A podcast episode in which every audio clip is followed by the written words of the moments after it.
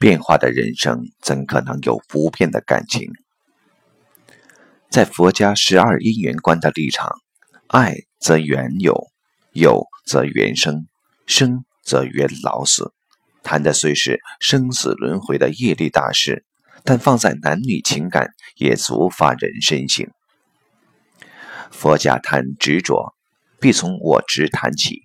这个我在生命指的是以为有个不变的我，在爱情指的就是不变的爱情。只取一种不变爱情的存在，可以说是人类共通的执着。但就如同我执缘起生老病死般，最后人却反因这种爱情观点的执取，只好在情感的生老病死中受尽折磨。生命与情感的世界正如此吊诡：你愈想拥有，它愈空的愈快；你觉得缘起缘灭。它倒还生生世世，这中间的关键就在于，变是人生的实相。当有人问青山文岁：“一切经皆从此经出，何谓此经？”时，他的回答是：“常转。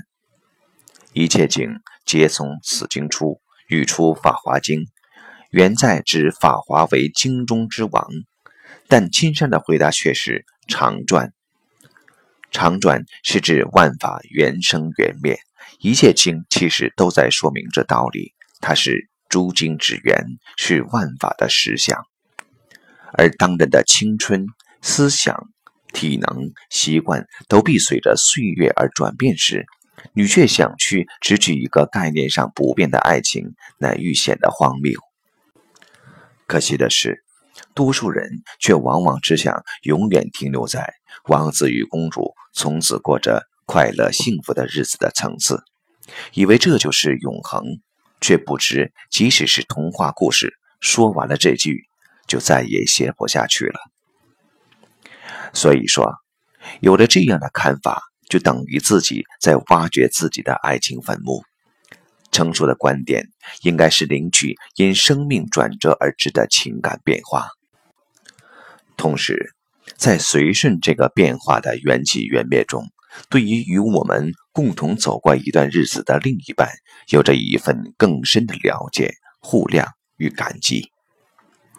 两性生活的意义正在于此，感情生活的实相也就是这样，它是一个不断变化的过程。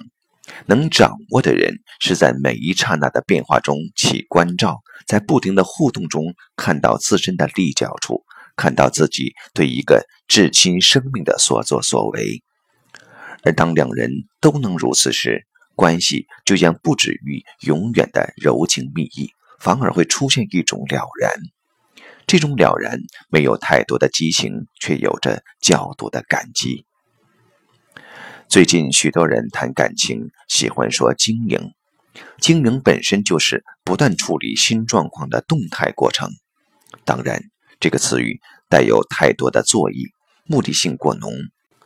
但基本上，它还是点出了变化的人生怎可能有不变的感情的事实。